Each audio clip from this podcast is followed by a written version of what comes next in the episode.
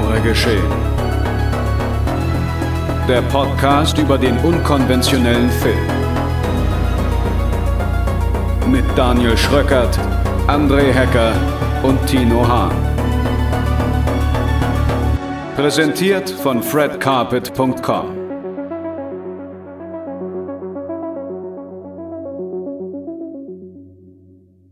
Einen schönen guten Tag, meine sehr verehrten Damen und Herren, liebe Videofreundinnen und Freunde, liebe ja, Genre-Geschehen Fans.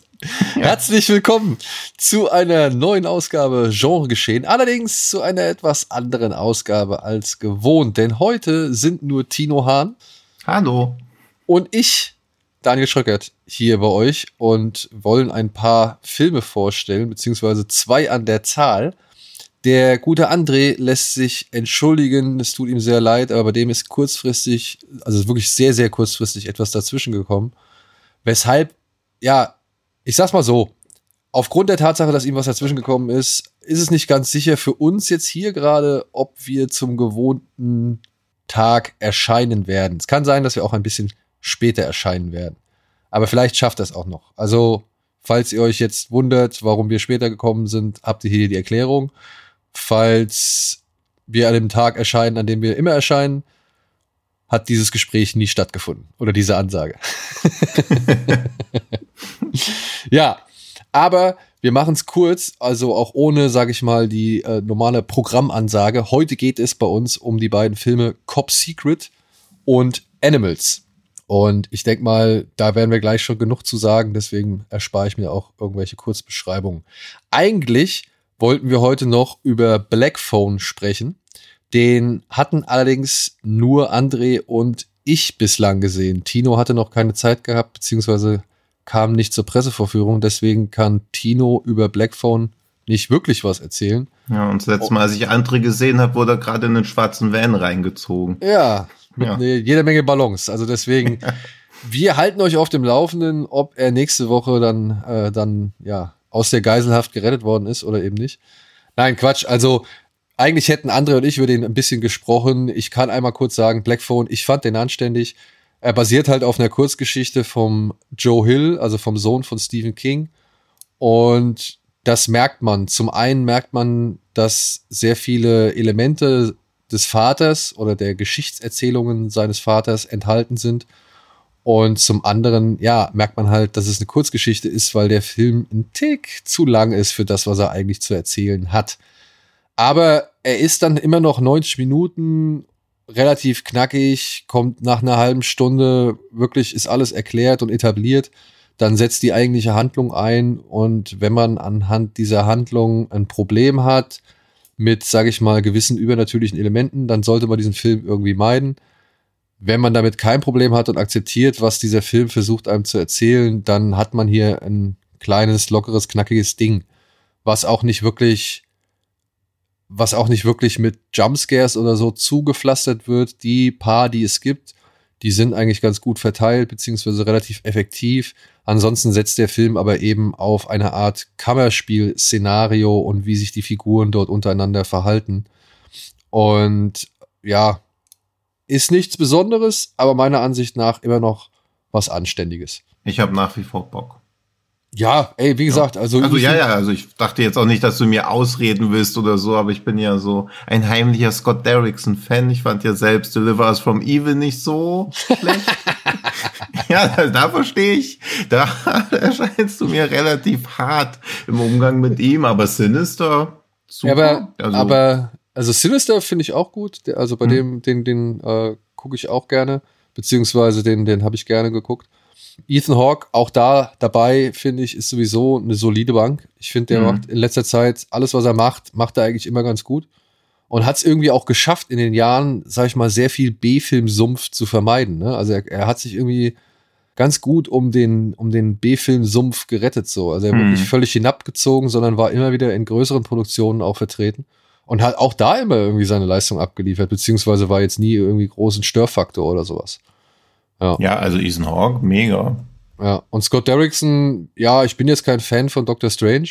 Nee, das möchte ich ja auch bitte für mich auch klarstellen, dass ich kein Fan von Doctor Strange bin, aber ich meine alles, was er quasi gemacht hat, bevor ihn irgendjemand ergriffen hat und gezwungen hat, Marvel-Filme zu machen. Genau, also so abseits von Marvel, die Horrorfilme, die er gemacht hat, oder die unnatürlichen Filme, die er gemacht hat, äh, oder übernatürlichen Filme, sagen wir es so, die fand ich eigentlich auch immer alle zumindest solide. Wirklich zumindest solide. Und zwei Punkte, die noch für eben Blackphone sprechen, meiner Ansicht nach, sind zum einen Mason Thames, das ist der Junge, der Hauptdarsteller, der halt äh, hier Finny spielt, der entführt wird und halt eben zusehen muss, wie er aus der Gefangenschaft sich da befreit. Und der andere, sag ich mal, Faktor oder der, der andere positive Aspekt, den der Film noch mit beinhaltet, würde ich sagen, das ist Madeleine McRaw. Das ist die Filmschwester von Mason Thames wie heißt sie? Gwen? Äh, Gwen? Ah, ich glaube ja. Ah, ich kann es jetzt aus der Inhaltsangabe auch nicht mehr. Ja, es ist auch nicht von Figuren. Ja, ja. äh, sie spielt auf jeden Fall die Schwester von, von Mason Thames, von Finney, und die macht das wirklich gut. Also sie war mein heimliches Highlight hier in dem Film. Und, und hat da ein paar Situationen, die sie wirklich herzzerreißend spielt und auch wirklich überzeugend spielt. Deswegen, also sie war für mich auf jeden Fall auch nochmal so ein Aspekt weswegen man diesen Film eigentlich ganz gut gucken kann. So. Hm. Gut. Kommen wir zu einem etwas ungewöhnlicheren Film, auch wenn das Genre, in dem er sich bewegt, gar nicht ungewöhnlich ist. Es ist nämlich eine Actionkomödie, beziehungsweise eine Buddy-Cop-Persiflage. Der besondere Faktor daran ist, sie kommt aus Island, diese Actionkomödie. Und Sie stammt von einem ja doch recht ungewöhnlichen Regisseur. Ich hoffe, ich kann das richtig aussprechen. Hannes Pör ja. Haldörsson.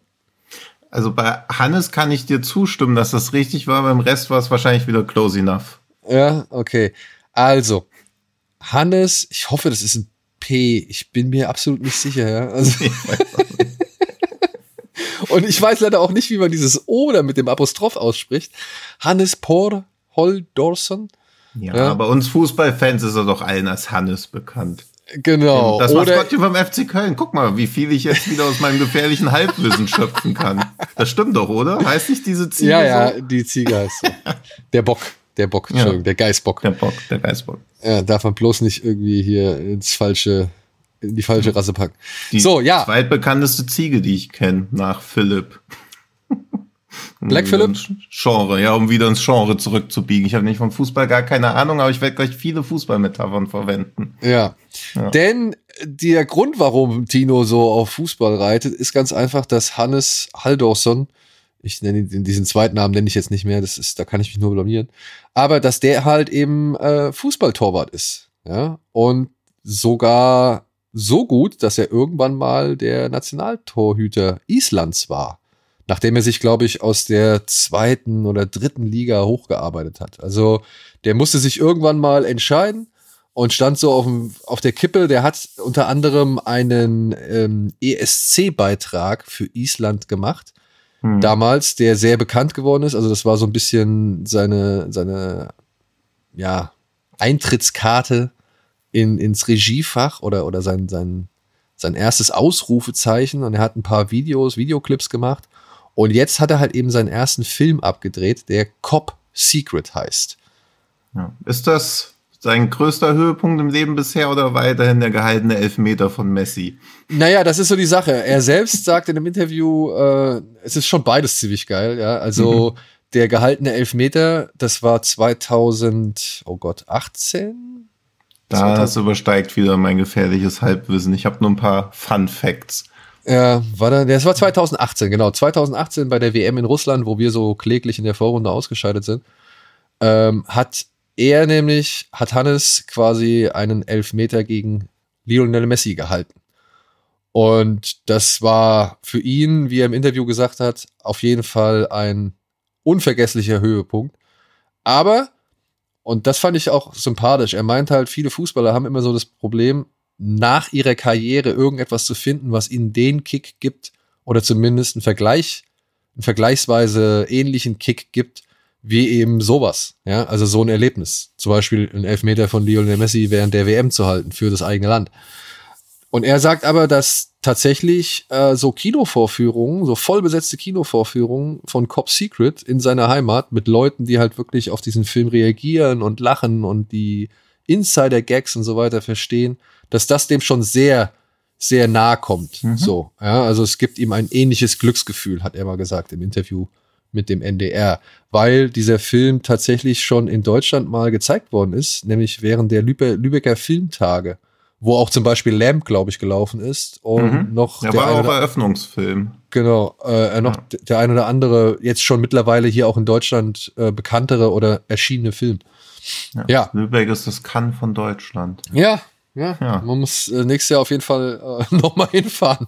So, ich hatte auch eine Einladung, vor allem für Lamp.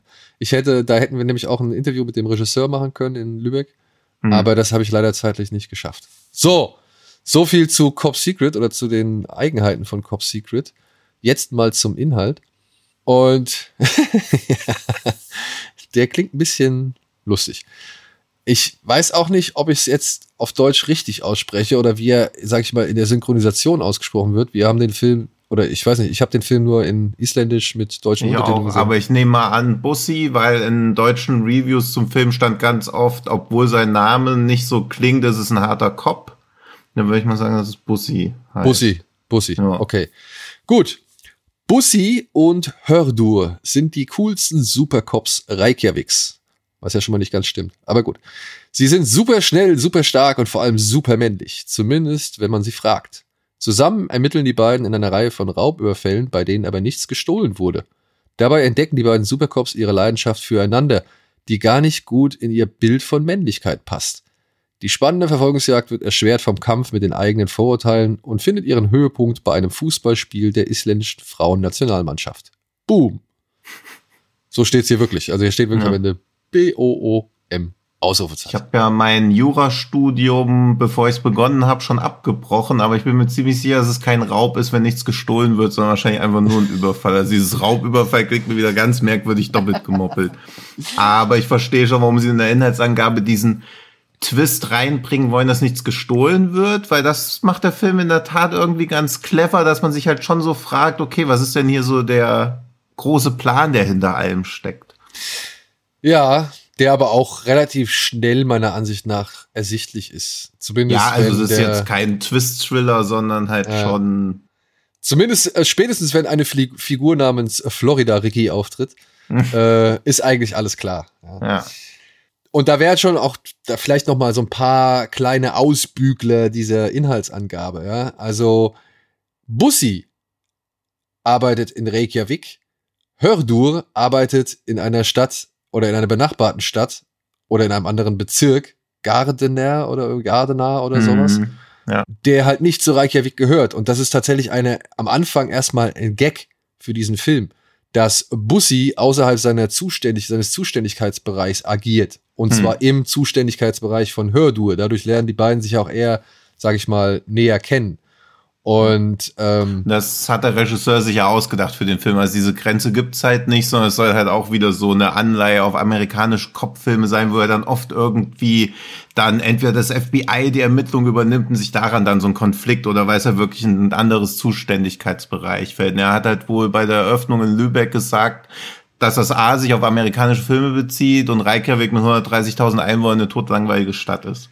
Und er das halt ein bisschen aufchessen musste. Genau. Und das Ding ist halt auch, der Film beginnt ja mit einer Verfolgungsjagd, bei mhm. der sich halt Bussi und Hördur eben in die Quere kommen oder eben Bussi die, die, das Hoheits, sein, sein Hoheitsgebiet verlässt.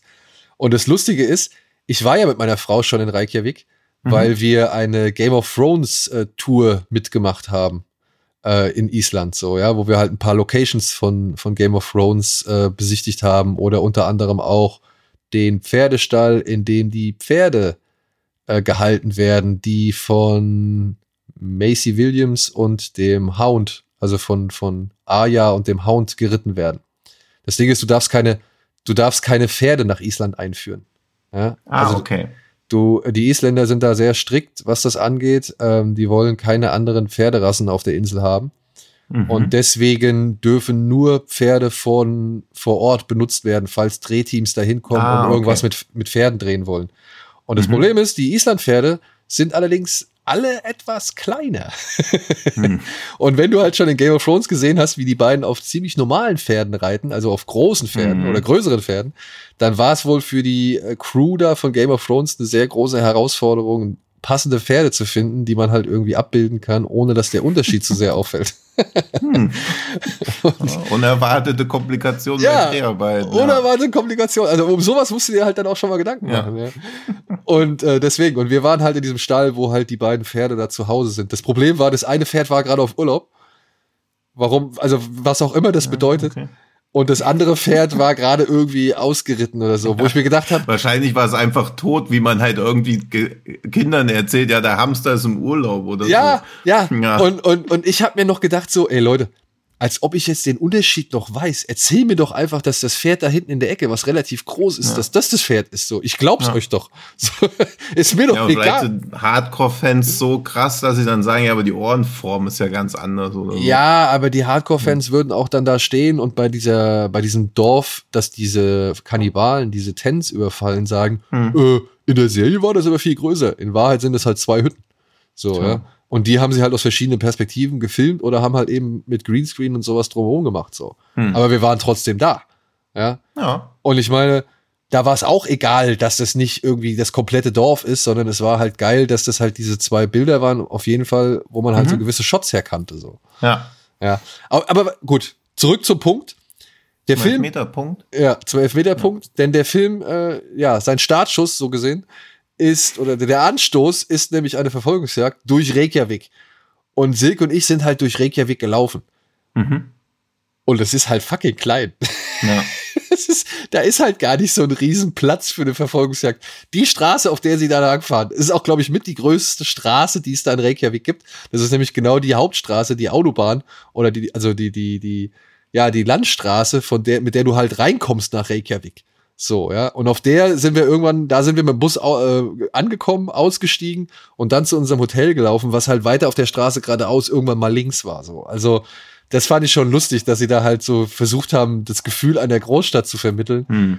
Und ich glaube, das funktioniert fürs isländische Publikum halt auch super gut, die ja auch natürlich alle die Stadt kennen und aber auch merken, dass das so amerikanisch inszeniert ist, weil am Anfang gleitet die Kamera ja auch schon so übers Meer auf die also auf die Stadt zu, was du ja auch in vielen so US-Filmen dann immer hast und wo dann im Vorspann dann auch schon so der Titel sich spiegelt, äh, im Wasser so der Titel sich spiegelt und dann auf die Skyline und Reykjavik sind die Gebäude halt vierstöckig oder so. also ich glaube, wenn du in Island lebst, hat der Film schon noch einen viel größeren viel größeres Humorpotenzial, weil auch diese ganzen Insider-Gags und so ja. aufschnappen kannst. Dieser, äh, wie Hördur ist ja da auch ein bekannter DJ, also ich glaube, es sind viele so Insider-Gags drin, die sich uns gar nicht so wirklich erschließen. Was dem Film aber, glaube ich, gar nicht so schadet, weil die Gag-Frequenz ist schon hoch und die Treffsicherheit eigentlich auch. Ja, muss ich auch sagen. Ich war erstaunt, dass ich doch paar Mal laut aufgelacht habe. Ja. Eben weil der Film auf seine Art und Weise ja, ich meine, er versucht natürlich hier ein gewisses Männlichkeitsbild zu dekonstruieren. Das steht fest. Mhm. Also der Superbulle, der soll halt schon irgendwie ein bisschen in Frage gestellt werden. Allerdings nicht, wie es so oft in amerikanischen Filmen ist, aufgrund seiner gesellschaftlichen Ansichten so, ne? Also wer zu beschützen ist, wer eher verdächtig ist, wer irgendwie, keine Ahnung, äh, ja, wer zuerst kommt, sagen wir es mal so.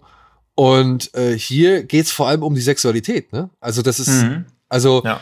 Und, und ich muss sagen, so lustig das, so lustig ich das fand, dass sie halt ständig, ja, sag ich mal, die, diese, diesen, die beiden Superbullen sexuell aufgeladen haben, aber mhm. eben nur miteinander, nicht durch irgendwelche Frauen. Mhm. Äh, das fand ich halt echt gut. Ich muss aber allerdings sagen, ich hab's den beiden nicht so ganz abgenommen. Ja, weil, also, ich weiß nicht, ob einer von den beiden äh, wirklich schwul ist, so, aber äh, es wirkte auf mich nicht so. Ja. Hm. Und ich, ich habe mich dann aber auch auf der anderen Seite gefragt, warum Frauen da eigentlich echt relativ schlecht wegkommen. Ja, bis gegen Ende eigentlich. Also da kriegt er noch so ein bisschen die Kurve und das glaube ich auch immer so generell das Problem von Filmen, die irgendwas dekonstruieren wollen oder irgendwas ironisch überführen wollen, dass sie ganz oft zum Opfer von dem werden, was sie da eigentlich machen wollen. Ja. Also das hast du ja auch bei den, den ich ja auch so furchtbar finde, 8 mm mit Nicolas Cage, der ja auch irgendwie so dieses Hardcore-Snuff-Porno-Business irgendwie überführen will oder vorführen will, wie schlimm das ist. Und der ganze Film ist halt inszeniert wie ein Snuff-Porno. Also das ist ja ganz oft, dass diese Mittel und Wege, die man da eigentlich anprangern will, selbst zu eigen gemacht werden. Deswegen ist es bei Cop Secret auch dadurch gut entschuldbar, dass es ja eine überdrehte Parodie ist und man da, glaube ich, nicht so viel hinterfragen soll oder auf die Goldwaage legen soll, weil der Humor teilweise auch ziemlich grotesk beziehungsweise schon fast absurd eigentlich ist. Also es bleibt noch alles in einem realistischen Rahmen, aber es wird schon gut überspannt, was man da alles so zu akzeptieren hat. Ja, aber es ist so, also im weiteren Verlauf des Films, da habe ich mich dann auch irgendwann mal damit beschäftigt, wie sehr oder was irgendwie wie sehr Überhand nimmt. Ja? Mhm. Weil am Anfang hast du ja eher schon die Parodie, ne, wo du halt plötzlich ja. die Verfolgungsjagd hast und dann, das will ich jetzt nicht vorwegnehmen, weil das schon ein geiler Gag ist, aber plötzlich merkst du halt, okay, dass die beiden halt äh, nicht das einzige sind, was im Auto sich befindet, dass eben dieses Motorrad ja. jagt so und so Sachen. Also da sind schon, da sind schon ein paar Gags dabei, wo du denkst, oh, okay. Und ein paar Gags auch dann dabei, wo du denkst, ja klar, genau, so läuft's halt immer irgendwie in irgendwelchen Filmen ab und niemand stellt auch nur ansatzweise die Frage, die sich allen aufdrängt. Hier werden halt mal ein paar Fragen gestellt, die so das Ganze irgendwie ad absurdum führen oder eben mhm. halt äh, die Klischees entlarven. Mhm. Aber im Laufe des Films ist es dann wieder so einer dieser Filme, die dann halt ein bisschen mehr die eigentliche Handlung in den Vordergrund stellen, ja, weil mhm. ich finde, lass diese parodistischen Anteile weg, dann wird dieser Film auch immer noch funktionieren. Ja. Dann hättest du halt, äh, sag ich mal, ja, du hättest einen Michael Bay Surrogat aus Island so, ja, was halt ja. deutlich weniger Budget hat und deutlich weniger Möglichkeiten, aber halt eben sich genau dieser, sag ich mal, ja, wie hm. sagt man in, in, im Printjournalismus, dieser hochoktanigen Mischung ja, verschreibt, so, ne? Immer Tempo, immer Druck, immer irgendwie coole hm. Pose, cooler Spruch. Irgendwie, es, es gibt sogar ja diese Kamerafahrten, ne, wenn die mit, mit entgegengesetzten Bewegungen, mhm. wenn zwei, wenn die beiden hochkommen und die Kamera so links um sie rumfährt, so, ne, also typisch Michael Bay. Das wäre ja, ja trotzdem nach wie vor vorhanden und könnte mhm. meiner Ansicht nach sogar als ja als als Direct to DVD oder Streamingdienst äh, Actionreiser könnte es auch mhm. so funktionieren so. Ja. Ja ist halt immer so ein bisschen diese was dann auch dazu führt, dass so Filme kurzweilig sind, aber ich glaube, man deshalb auch wenig von den Erinnerungen behält, weil man ja weiß, dass in so einer Parodie wenig schief gehen kann und das war ja auch ein bisschen so beim letzten OSS 117, der auch so mit dieser Homosexualität oder vermuteten Homosexualität des Hauptcharakters irgendwie spielt und das so irgendwie auf die Schippe nehmen will. Da aber dann auch immer so ein bisschen strauchelt auf dieser, ja, auf dieser feinen Linie zwischen Parodie, Persiflage oder Satire. Weil Parodie will ja irgendwie gar keine Statements setzen oder eher so un, also un, unbewusst, während eine Satire ja schon klar irgendwie eine Meinung beziehen will. Und das ist auch immer das, was ich bei Cop Secret dann am ja, irgendwie am drögesten fand, wenn der Film irgendwie so aus seiner Parodie rausgeht auf amerikanische Kopffilme und dann so eine Satire auf aktuelle Zeitgeschehen oder so machen will, irgendwie toxische Männlichkeit dekonstruieren will, aber ihm ja gleichzeitig gar nicht wirklich daran gelegen ist, das zu dekonstruieren, weil für den nächsten Gag wird es ja dann doch wieder gebraucht. Genau. Also, ja. also die machen ja quasi, die Charaktere machen ja beide keine Wandlung durch, sondern finden zueinander, aber eigentlich bleiben sie ja die beiden gleichen Egomanen, die sie am Anfang schon waren. Ja gut, aber ich würde sagen, Bussi macht schon eine Wandlung durch. Ne? Bussi muss sich halt darüber klar werden, dass er halt eben nicht mehr dem Männlichkeitsbild entspricht, was er vorher als Männlichkeitsbild, Männlichkeitsbild gesehen hat. Ne? Also hm, ja, aber halt auch im Rahmen von so einer ja, im Rahmen von so einer Comedy, weil diese, der äh, Hördur verknallt sich ja quasi in ihn auf Basis dessen, was er ist, und dann soll er ein anderer Mensch werden. Das ist halt immer irgendwie, finde ich, schwierig. also. Aber ist, ist das nicht das, was äh, oftmals ja, immer was eine gute Beziehung ausmacht, ja. genau, was in Beziehung oftmals angekreidet wird. Ja, okay. Ja. ja. Du bist ja der Mensch, den ich kennengelernt habe. Das geht so nicht weiter. Ja, ja. genau. Ja. ja, aber ja. Aber ich muss auch sagen, so was das Timing angeht, fand ich den Film echt überraschend. Da waren ein paar mhm. gute Gags. Ich Ja. muss aber auch sagen, was das Inszenatorische angeht, da merkt man, dass hier und da noch ein paar, sage ich mal, Sachen vielleicht dazugelernt werden müssen. Mhm. So, ich fand zum einen ein bisschen anstrengend, dass die Kamera immer so unruhig war. Also das, das, das, das war, da war immer eine permanente Bildunruhe drin. Ja, Das fand ich ein bisschen schade. So, weil die hätte nicht unbedingt sein müssen. Also zumindest nicht in jeder Szene so. Und auch gerade in den Mhm. ruhigeren Szenen äh, fand ich das irgendwie ein bisschen, ja, überraschend, dass das so nervös alles wirkt. Und dann gab's aber auch hin und wieder, ja, in Action-Szenen oder so, klar, die Tricktechnik ist jetzt vielleicht nicht die beste. Hier und da so ein, so ein digitaler Effekt ist schon sehr leicht zu entlarven. Aber ich habe dann auch nicht so ganz, ähm, naja, ich war da nicht so ganz zufrieden mit dem Schnitt hier und da. Es Mhm. gibt irgendwie so typische Situationen, Badass-Moment, der eine Held irgendwie knallt irgendjemand über den Haufen und so. Und es ist möglichst spektakulär, also im Rahmen der Möglichkeiten hier dieses Films. Und dann wird aber irgendwie mitten in seiner Reaktion abgeschnitten. Hm. Ja, und es gab so zwei, drei Momente, wo halt irgendwie einfach viel zu früh gecuttet wurde oder vielleicht einfach auch nichts anderes Mhm. da war an Material. Das will ich jetzt gar nicht irgendwie in, in Frage stellen oder so. Aber da würde ich sagen, da war noch ein bisschen Optimum rauszuholen. Würde ich auch sagen. Also das ist eh immer, wenn so Filme, die ein erkennbar geringeres Budget haben, sich trotzdem nicht davon abhalten zu lassen, das, was sie persiflieren wollen, auch noch irgendwie darzustellen. Das muss man halt schon wirklich echt gut hinbekommen. Also ich fand das Timing auch überraschend gut teilweise. Also gerade weil ich finde, dass Comedy-Timing eine der schwierigsten Sachen ist. Ja. Weil ich ganz oft so denke, ey, der Gag hätte richtig gut sein können, wenn kurz vorher oder wenn man die Szene entweder länger hätte stehen lassen oder früher beendet hätte. Und was halt so jemand wie Anders Thomas Jensen halt immer super hinbekommt, ist diese Action, die er reinbringt, spektakulär aussehen zu lassen, gleichzeitig aber trotzdem auch so erbärmlich, weil es, es findet halt immer noch in so Kleinstädten statt. Also es hat halt nichts Spektakuläres, wenn irgendwo ein Auto in so einer Seitengasse in zehn andere Autos reinknallt, es ist halt einfach nur jämmerlich. Und ich finde, das kriegt Cop Sequel am Anfang sehr gut hin, indem sie diese Verfolgungsjagd in Reykjavik so aufblasen, dass du genau weißt, okay, das ist so gestaged, dass die Stadt halt aussieht wie so eine Millionenstadt, das war zu, super cool. Aber wenn er dann versucht, Actionsequenzen auf Augenhöhe zu den Filmen zu machen, die er eigentlich persiflieren will, das geht halt irgendwie meistens eher daneben, weil es auch nicht so albern, jämmerlich aussieht wie zwei Dorfpolizisten, sondern es versucht dann halt schon wirklich so Action auf Kinoniveau hinzukriegen und das kann ja nicht funktionieren. Ja, da hätte man vielleicht äh, drumherum denken müssen, so, dass man vielleicht irgendwie, ja, wie man möglichst coole Posen hinkriegt, ohne halt Mhm. alles zeigen zu müssen, was so andere Filme halt eben zeigen. Aber es, das stelle ich mir auch ungeheuer schwierig vor und ich glaube, die hatten halt auch Bock, irgendwie schon Ja, mal so ein bisschen das- was, sowas zu machen und Ja. das merkt man dem Film halt an. an. Eben, und das finde ich immer super sympathisch, wenn man im Film, also natürlich sollte man nie irgendwie die Produktionsbedingungen so zu sehr in die Wertung mit reinfließen lassen, aber dass da irgendjemand, der mal Torwart war für Island, dann irgendwie sein Regiedebüt macht, auch der Verlockung widersteht, zu viele Fußballreferenzen reinzubringen, aber trotzdem auch irgendwie seinen, seinen Lieblingssport da noch so abhandelt. Das finde ich super sympathisch und das merkt man, aber sie haben ja so eine richtige Spielfreude alle dabei. Ja. Und, das finde ich immer toll zu sehen. Und dann aber auch noch erschwert unter den Bedingungen, dass die halt 2020 und 21 gedreht haben. Ne? Dieses Hm. Fußballspiel war halt wirklich, das konnte ja gar nicht stattfinden, was sie da inszenieren. Hm. Und dafür muss ich sagen, war das schon in Ordnung, die, die Mhm. Illusion, die sie da erzeugt haben, mit Archivmaterial und Einzelshots und so weiter und so fort, so, ja.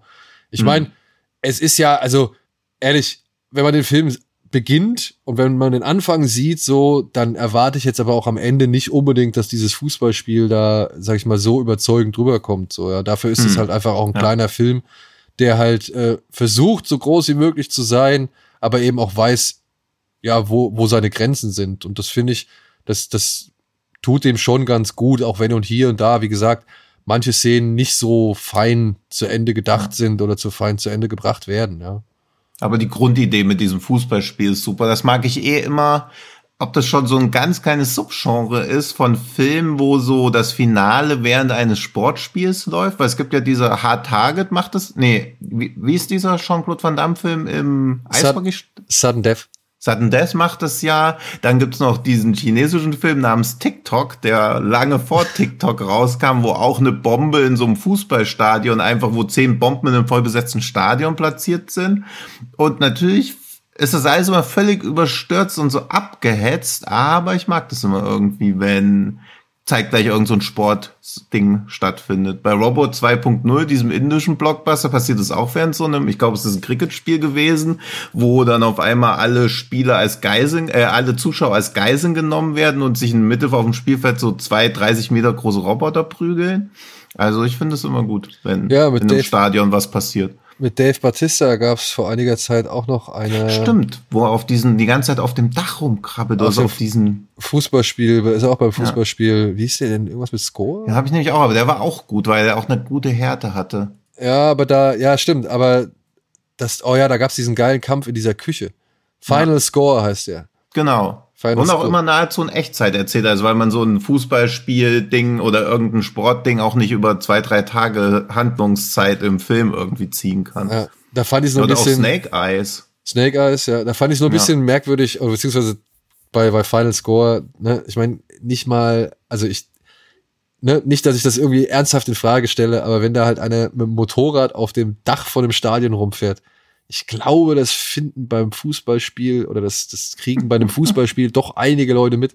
Vor allem, wenn er dann irgendwo in der Oh. Bombenexplosion irgendwie, äh, ja, in seine Einzelteile zerfällt, so, ja. Also, Ja. aber den mochte ich auch, diesen Final Score. Wie gesagt, ja, diese, diese Sport, Sport-Showdown. Hier, Last Boy Scout war auch während dem Footballspiel. Äh, der, der, der Showdown. Stimmt. Ja. Ja. Und bei Dings, jetzt, ich habe nämlich meine Review zu dem TikTok nochmal nachgeguckt, da ist auch so, der will so ein bisschen Stirb langsam drei sein, wo der Bösewicht auch immer so Fragen stellt. Und der Titel hält, also es beginnt damit, dass sich seine Frau von ihm scheiden lassen will. Und zehn Minuten später fragt ihn aber der Typ, der 50.000 Leute beim Länderspiel zwischen China und Korea umbringen will mit den Bomben, wie der Sohn von Cristiano Ronaldo heißt. Und die einzige Person, die ihm einfällt, wie er anrufen kann, ist die Frau, die von ihm scheiden lassen will. Und dann stellt er diese Frage. Und die fragt ihn dann die ganze Zeit noch so Sachen über die Ehe und wer es überhaupt verschuldet hat und so. Und während im Hintergrund irgendwie die Bombenticker laufen und man eigentlich so diese Frage nach dem Sohn von Cristiano Ronaldo die ganze Zeit irgendwie da im Hinterkopf hat. Und das passiert alles in der ersten Viertelstunde. Also er ist danach schon so, so weird, dieser ganze Film. Aber, und sie verzichten die ganze Zeit auf Bombenspürhunde und alles und laufen die ganze Zeit im Stadion rum und suchen die Bomben mit den Augen. und natürlich wieder so auf Shockwave 2 Level produziert. Also wieder richtig, richtig aufwendig, aber so sagenhaft beknackt. Wahnsinn. Ja. Aber Also es ist eine Mischung aus Stirb langsam 3 und Wer wird Millionär. Wer auf sowas steht, kann ich TikTok nur empfehlen. Für mich war es auch super spannend, weil ich nicht weiß, wie der Sohn von Cristiano Ronaldo heißt. Oh Gott, ich habe es bestimmt schon zigmal gelesen, aber es interessiert mich halt auch einfach ehrlich gesagt nicht. Ja. Also mich interessiert Cristiano Ronaldo auch nicht so wirklich. Ähm, ich be, be, wirklich beeindruckende Fähigkeiten am Ball der Mann. Also wirklich ist ein begnadeter Fußballer. Ja. Ich finde auch, also habe auch gar nichts gegen ihn, aber er ist halt wahrscheinlich so polarisierend. So, jetzt erzähle ich auch noch, was bei TikTok der, der Clou ist, weil der Film mich wirklich sehr fasziniert hat. Also im ganzen Stadion sind Bomben platziert, damit die Mannschaften so motiviert sind, ein Tor zu schießen, weil sonst die Bomben explodieren. Und das schien der einfachste Plan zu sein, weil irgendwie einen der Torhüter zu bestechen, dass er einen Ball reinlässt oder dessen Frau zu entführen oder so, das ist leider, da sind die Gangster nicht drauf gekommen. Also es ist das Einfachste, was ihnen eingefallen ist, 50.000 Menschen mit Bomben in die Luft jagen zu wollen, damit ein Tor fällt. Naja. Ja. Ist halt ein bisschen mehr Druck drauf, als nur bei Ja, der ja. Ehefrau. Ja. Also der Film überbietet sich im Viertelstundentakt. Ja. Das Cop Secret So. leider, Cop Secret leider nicht, aber trotzdem, sage ich mal, aber ja. als, als äh, nette Alternative und kleiner Happen zwischendurch kann man sich den mal anschauen, muss ich sagen. Also Ja. äh, ich, ich, ich mochte die Dynamik zwischen den beiden Hauptfiguren. Mhm. Ich fand den, den Fall an sich auch irgendwie lustig. Auch, dass Florida Ricky ständig auch mit irgendwelchen Fragen um die Ecke kommt, die überhaupt keinen Sinn ergeben. ja. die wirklich überhaupt keinen Sinn ergeben.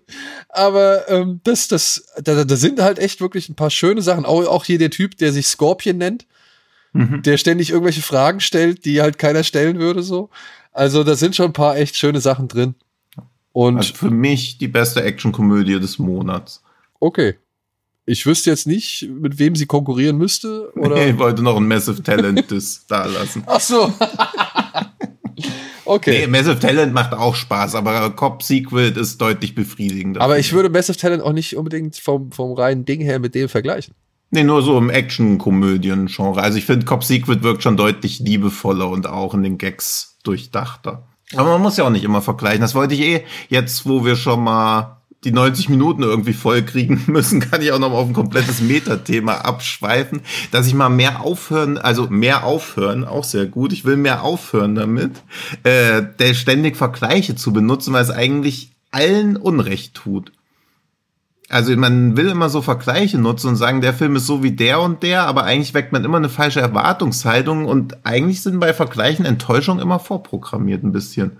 Ja, ich weiß, aber was du gleichzeitig meinst. ist es das Beste, was wir haben, irgendwie, um innerhalb von 30 Sekunden klar zu machen, warum man irgendwas sich angucken sollte. Ja, aber oftmals benutzt man ja auch Vergleiche, um, sag ich mal, vielleicht etwas, das mehr und, und stärker bekannt ist, Hm. ähm, zu übertragen. Also beziehungsweise die, die Assoziation oder, oder das, das Gefühl zu vermitteln, was gewisse Filme oder Szenen hervorrufen, was man halt eben leichter da vermitteln kann, indem man halt Mhm. auf eine Szene oder einen Film verweist, der halt deutlich bekannter ist.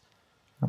Ja, ja, oder aber meistens ist der Film auch dann deutlich besser oder deutlich schlechter. Und eigentlich verweist man fast immer auf deutlich bessere Filme. Also so die ganzen Sachen, denen man so bei Letterbox zwischen zwei bis dreieinhalb Sterne gibt, oder eigentlich eher zwei bis drei, zieht man bei so Vergleichen immer ganz selten heran.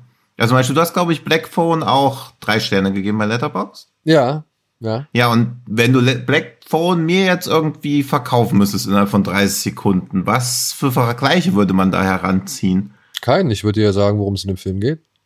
So, so nämlich. Aber ganz oft steht ja, oder auch so, wenn man so irgendwelche Zeitungen aufschlägt, wo dann immer so steht, äh, oder der Film, über den wir nächste Woche sprechen, wo dann halt so steht, eine Mischung aus Maniac und Sweeney Todd, Ja, wo man halt so denkt, puh, ich weiß jetzt schon, wenn ich mit der Erwartungshaltung rangehe, werde ich enttäuscht sein. aber das ist ja auch dann wiederum eine Sache von, ne, wir lesen da ein Zitat, was wahrscheinlich Hm. entnommen worden ist aus einer ganzen Kritik. Hm. Und wir haben ja nicht gelesen, was drumherum stand. Wenn es jetzt Ja. nur, wenn es jetzt einfach nur der Satz ist, ja, eine Mischung aus Sweeney Todd Hm. und Maniac. So, Ja. ja. gut. Dann hat man natürlich zwei Benchmarks irgendwie gesetzt und hat natürlich dann auch nicht viel mehr dazu erklärt. Hm. Aber das war ja bislang nie in unserem Sinne, sondern wir haben ja immer versucht, oder zumindest versuchen wir ja meistens dann zu sagen, ey, das wirkt wie die und die Szene aus dem Film, das wirkt vom Hm. Grundtenor her wie der Film, Ja. ohne dass es halt irgendwie zu sehr sich ähnelt oder und, und so weiter und so fort, ja. Also Hm. ähm, ich verstehe, was du meinst und ich, ja, das macht man natürlich auch hier und da schon gerne mal, weil es auch manchmal ja auch Vergleiche gibt, die wirklich sich anbieten Mhm. und, und, und wo man vielleicht auch einfach, ja, viel, viel abkürzen kann, indem man halt mal Ja. so einen Vergleich anbringt. Aber ich glaube, bislang haben wir eigentlich ganz gut den Bogen geschafft. Ja, für uns sowieso. Ich werde nur manchmal dann jetzt oft so nach bei den indischen Filmen gefragt, womit man die vergleichen könnte, weil Leute ja auch verständlicherweise nicht einfach drei Stunden auf irgendwas einlassen wollen. Aber ganz oft merke ich, pff, ich kann das leider gar nicht mit irgendwas vergleichen. Ja, weil zum Beispiel dieser Vikram, der jetzt läuft, ist am ehesten mit dem letzten Batman zu vergleichen, aber auch irgendwie ein bisschen mit Sieben und auch irgendwie mit den scheiß Bronson-Filmen. Und wenn ich das dann so sage, stellt man sich einen komplett anderen Film vor, als er dann eigentlich ist, weil es gibt wenig Referenzwerte, mit denen man den so vergleichen kann. Also RR tut man ja auch irgendwie mit Vergleichen irgendwie Unrecht, was ja jetzt nicht irgendwie die Überlegenheit der Filme oder so demonstriert, sondern eher, dass da so viele sch- verschiedene Genres reinfließen, so dass man irgendwo immer einen Fokus auf irgendwas setzen muss. Und das fällt immer mir irgendwie schwer, dann zu erklären, warum man sich irgendwas angucken sollte, wenn ich aber keine Vergleiche ranziehen könnte, weil ich weiß, die Vergleiche führen irgendwie in die Irre. Das ist so, wo ich gerade so drauf rumdenke. Und ich habe auch die Diskussion angefangen, weil ich noch mehr Angst habe, über Animals zu reden und das so lange wie möglich rauszögern möchte. Ja, aber ich glaube, wir kommen jetzt an diesem Punkt. Ja. Also Cop Secret vergleichbar mit Na komm. ähm, was wäre Ich finde die Ver Vergleiche mit Hot Fuzz nämlich gar nicht so passend, Nee, die die ich häufig gelesen habe. Ich finde am ehesten noch so Cops. Cops, ja. Cops würde ich auch sagen. Und vielleicht, vielleicht die etwas anderen Cops. Weil die etwas anderen Cops oder hier. An dem muss ich auch denken. Das ist das, wo sie auch dann in Island sind gegen Ende, oder? nee, das ist, äh, das ist, ähm, This Means War. Nee, nicht This, this Means War. Ach ja, das ist War, on, War on Everyone. War on Everyone, ja. Genau. Der, Stimmt. der, der wäre auch ein guter Vergleich. Der Ja. wäre auch ein guter Vergleich, weil der persifliert auch, aber zieht auch seine Geschichte äh, sehr, sehr ähm, straight Ja. durch. War on Ja, Everyone. das war ein ne? merkwürdiger, dieser War on Everyone war ein sehr merkwürdiger Hybrid. Den habe ich auch bei Berlinale gesehen, wo ich auch so denke, okay, passt irgendwie nicht in diese Erwartungshaltung von der Berlinale rein. Und teilweise schlägt er ja so krass über die Stränge, dann ist er aber wieder so bodenständig. Ja, aber den mochte Also, ich. Ich mochte, ich mochte den. den, auch gerade, weil der so krude irgendwie Ja. war. Also allein die Szene, wo sie nach Island fahren und sagen, ja, was machen wir jetzt eigentlich hier? Ja, guck mal, da ist er. Und Ja, mega gut. Da muss ich nämlich eben auch schon zweimal dran denken und wollte es auch erwähnen, aber mir ist nicht eingefallen, wie der Film heißt. Ja, Dirty Ja. Cops heißt er in Deutsch. Dirty Cops, Ah, ja. War on Everyone. Ja, an den muss ich denken und dann auch noch, aber ich meine noch hier The Other Guys mit Will Ferrell und, ah, ja, ja. Äh, und, und ähm, na, Mark Wahlberg. Also Ja. da, da würde ich sagen, das sind so die Filme, die man eher mit dem Ton und mit der Absicht und mit der Durchführung von, von Cop Secret vergleichen kann, ohne dass Ja. man die direkt vergleichen sollte. Denn da sind viele Hollywood-Stars, da ist deutlich mehr Budget am Start und so weiter und so fort.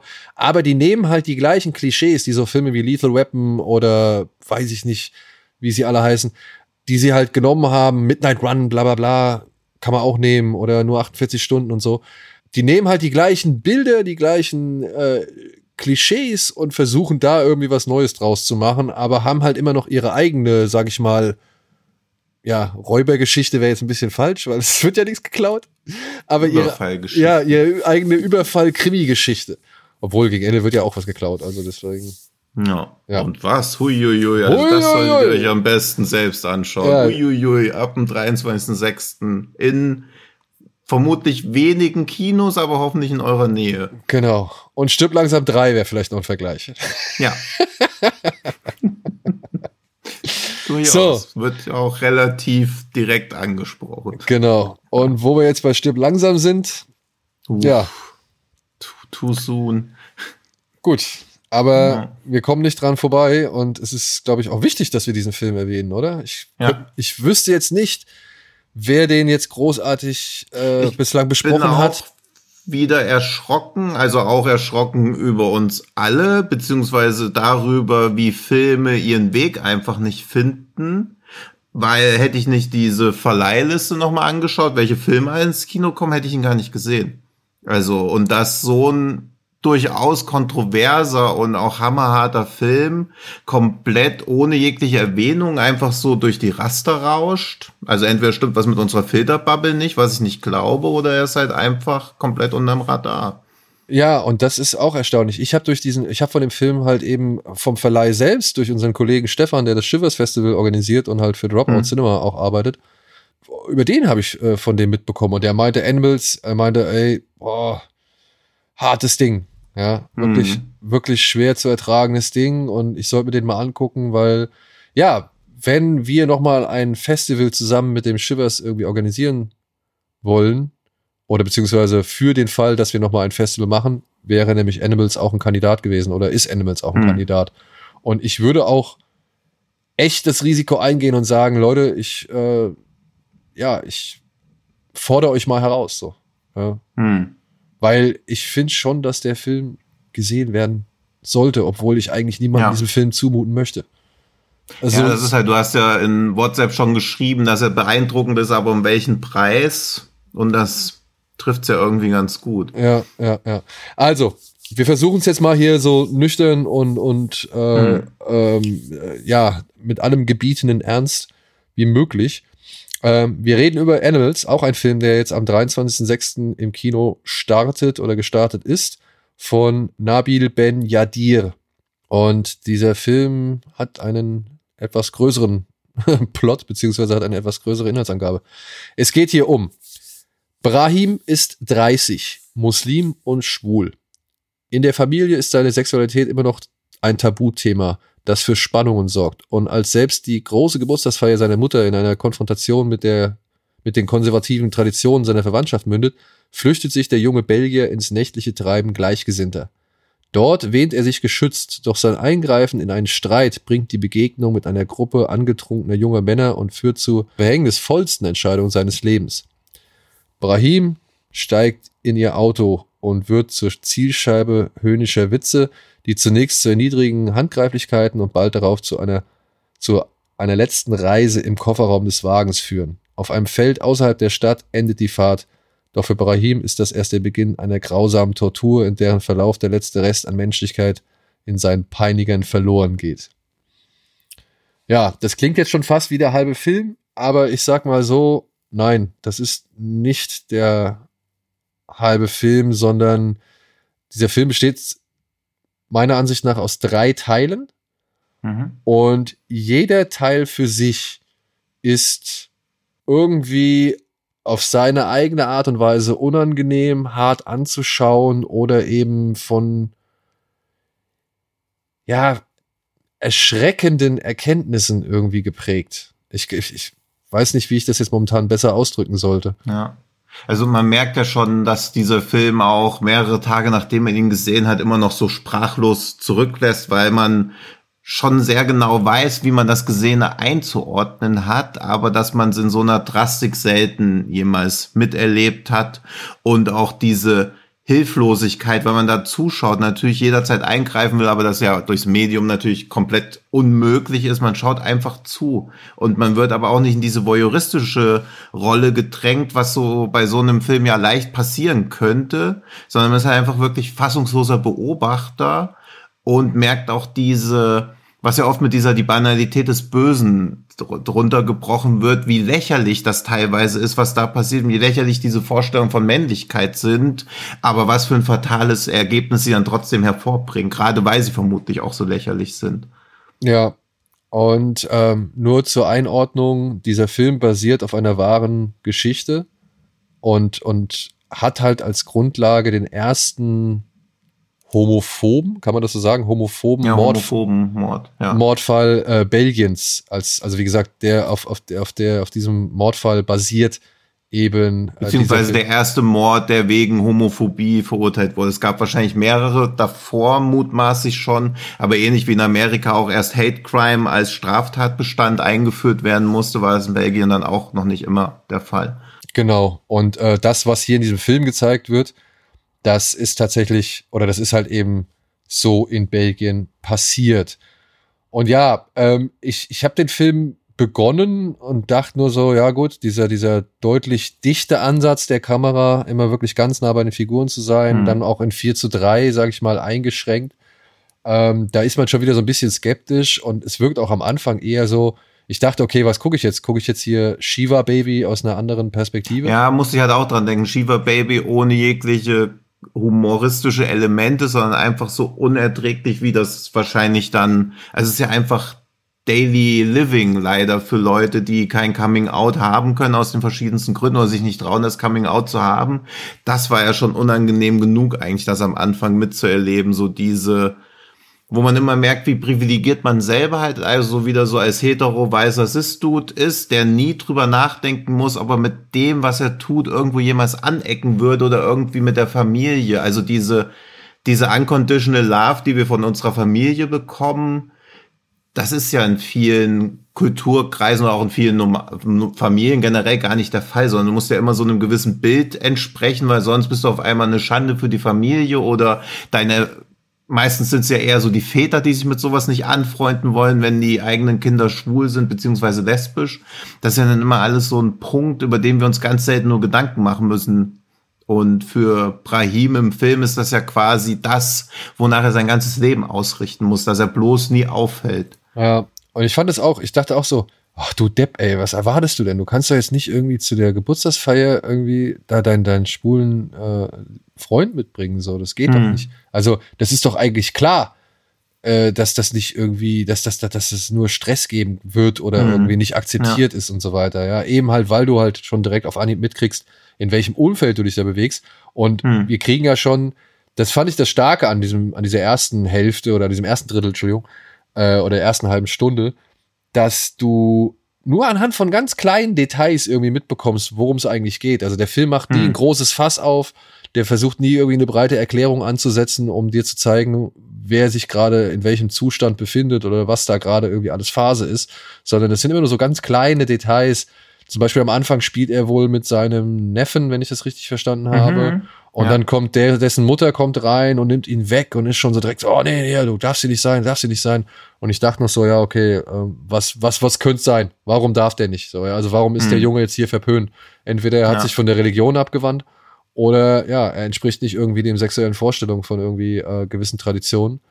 Und Hm. das war es dann halt auch und das wird dann halt aber immer nur anhand von so Sachen, das fand ich halt sehr angenehm. Die Leute agieren halt, als wissen sie alles schon und, Mhm. äh, und, und müssen nicht nochmal irgendwas dem Zuschauer erklären, sondern sind nur Ja. sich selbst Rechenschaft schuldig und reden halt auch wie alle, wie, wie die, wie solche Leute, die halt eben schon wissen, dass derjenige gegenüber auch das weiß, was ich weiß. So, ja. Also Hm. das fand ich schon echt sehr gut und, und dachte nur so, ja, okay, jetzt bin ich mal gespannt, äh, was hier, naja, draus werden soll. Also wie schlimm kann das jetzt hier werden, diese Situation? Hm. Ja. Und naja, es ist halt nicht diese Situation, die schlimm wird, sondern die Situation, naja, in die sich dann halt Brahim flüchtet, beziehungsweise nachdem er geflüchtet ist, in der, er- in der er sich dann wiederfindet. Und dann Hm. ab Minute 31, meiner Ansicht nach, beginnt das Grauen. Ja? Hm. Also wirklich, diese, diese Autofahrt ist schon, die ist schon so unangenehm. Die ist schon so am Anfang schon so unangenehm. Und, Ja. und, und es wird, es wird auch nicht besser dadurch, dass du weißt, dass Brahim eigentlich nur was Gutes tun wollte. Brahim ist jemand, der sich für eine Frau eingesetzt hat, ja, und versucht hat, einer Frau zu helfen und landet dann in diesem Auto und wird dann halt erstmal richtig gedemütigt und einfach irgendwie beschissen behandelt, so, wo du Hm. dich halt fragst, boah, Alter, oh, will ich mir das angucken? Ja. Und Und das Schlimme ist ja auch, dass man quasi die ganze Zeit sieht, dass er durch sein, aus seiner Sichtweise deeskalierendes Verhalten natürlich weiterhin noch diese Assis dazu ermutigt, ihn so zu behandeln, eben weil er ja keine Gegenwehr zeigt, keine wirkliche. Also da wird ja dieses Versuchen, Konflikte nicht mit Gewalt zu lösen, sondern mit intelligenten Argumenten quasi als Zeichen der Schwäche genommen, was ja auch im vielen Filmen dann zu, oder auch so, wer, wer Gewalt sieht oder so, auch dazu dann dazu führt, dass du, wenn du auf gewaltbereite Menschen triffst und da versuchst, irgendwas mit Logik oder Rationalität zu lösen, dass du dann quasi das noch mehr anstachelst. Ja. Das ist ja auch so unerträglich zu mitzuerleben während der Autofahrt. Aber natürlich kann er nicht davon ausgehen, dass diese Menschen ihn schlussendlich später umbringen werden, sondern er geht halt davon aus, dass es Menschen sind. Aber wie der Titel des Films schon andeutet, sind es halt keine Menschen, sondern die titelgebenden Tiere. Genau. Und ja, und dann ab der, was ist es? Ich glaube, es ist ab der 45. Minute kommen drei wirklich schwer anzuschauende Minuten, weil in diesen Minuten, und da muss man dem Hauptdarsteller, ist es jetzt Sufjan Schila? Mhm. Ähm, also den muss man da wirklich äh, den, den absoluten Respekt zollen, äh, was der hier über sich ergehen lässt. Also ich kann mir vorstellen, dass das nicht leicht war, diese ganze Geschichte zu drehen. Hm. Und es gibt einen Moment, da verharrt einfach die Kamera im Kofferraum des Autos und wir sehen einfach drei Minuten lang Todesangst. Ich kann Mhm. nicht, man, man kann es nicht anders sagen. Man sieht einfach drei Ja. Minuten lang Todesangst.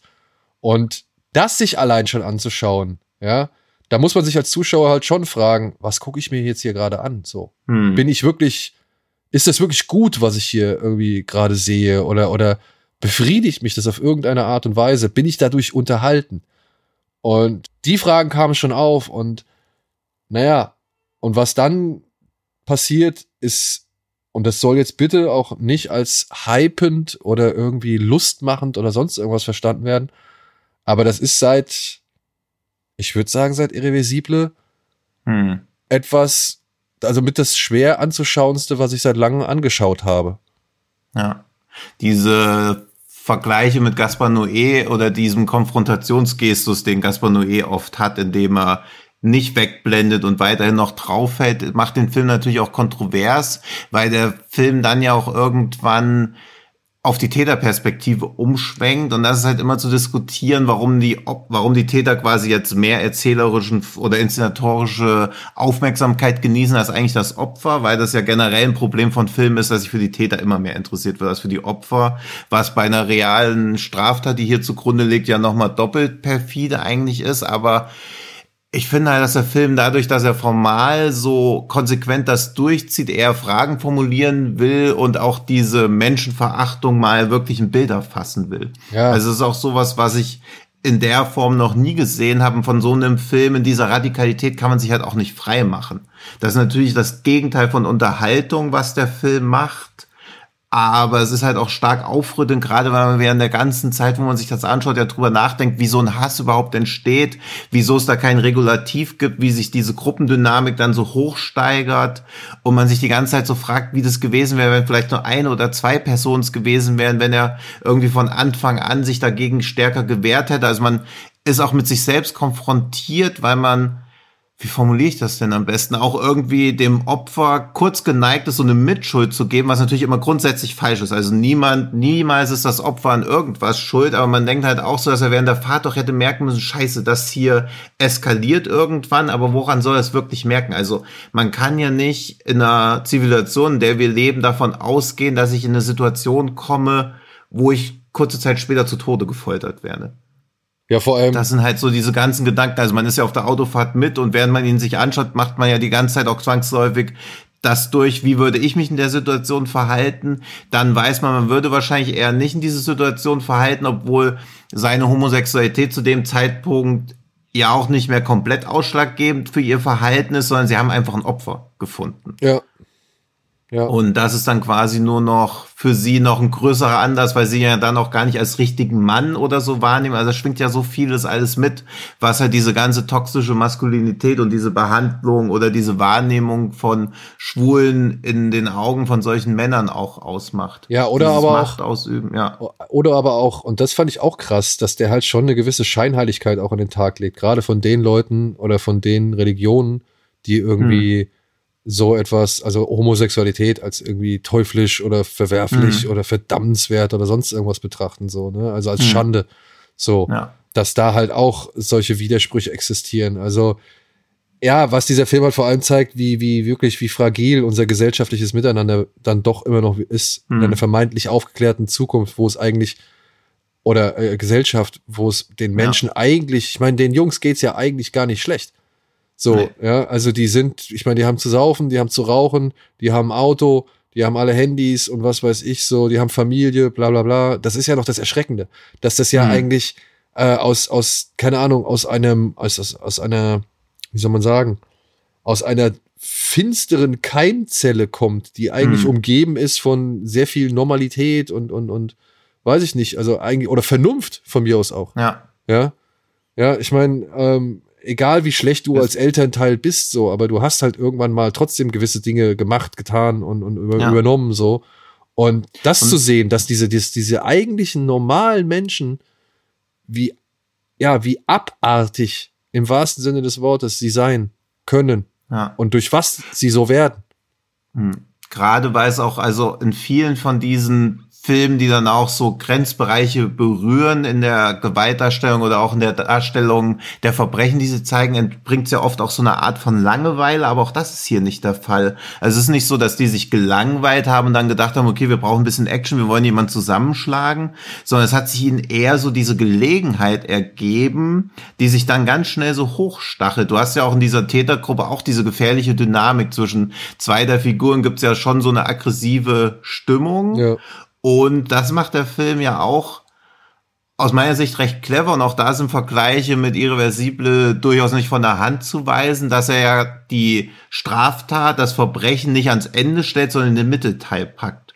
Und das macht es ja noch unerträglicher, weil er dann auch im letzten Drittel sich quasi komplett auf einen der Täter fokussiert, der dann auch wieder vom Tier zurück zum Menschen wird. Und dann halt auch, sag ich mal, und das muss ich sagen, also je weiter dieser Film dann voranschreitet, ich fand, ich habe das erst wirklich ganz zum Schluss gerafft, obwohl es man schon, hm. obwohl man es schon vorher äh, einmal raffen kann. Hm. Aber ganz zum Schluss, als ein Tanz zu sehen ist, da hm. habe ich es erst gerafft und da habe ich gedacht, ach ja. du scheiße. Ja. ja, also diese, dieses letzte Bild, vor allem halt auch äh, der, der, der letzte Close-up auf ein Gesicht, ja. der hat mir wirklich noch mal die Schuhe ausgezogen, nachdem mhm. ich halt wirklich einen Film gesehen habe, wo ich, und ich hatte das Glück, dass ich den ja, sag ich mal, dass ich den hier zu Hause per Screener geguckt habe, ne? Ich ja. hätte das Glück haben können zu sagen, Alter, ich schalte jetzt hier mal aus, ich schaff das nicht weiter. Und, ja. und das mag jetzt wieder irgendwie, ja, das mag jetzt wieder neugierig machen oder das mag jetzt wieder irgendwie interessant klingen oder irgendwie herausfordern oder sonst irgendwas. Hm. Aber Leute, ich saß da und und wirklich, ich habe mich gefragt, mache ich das jetzt aus oder gucke ich mir das jetzt noch weiter an? Ich, ich habe keine hm. Ahnung, wie lange das jetzt noch gehen soll, aber ich will ja. das eigentlich nicht mehr sehen. Ich hm. will das eigentlich nicht mehr sehen. Das hat seit Funny Games eigentlich kein Film mehr geschafft. Hm. So, dass ich gesagt habe, boah, nee, das ist mir jetzt hier too much, so, ja, weil im Endeffekt muss man sich ja auch fragen, was gucke ich mir jetzt hier gerade an? Gucke ich mir jetzt hier gerade einen hm. Film an?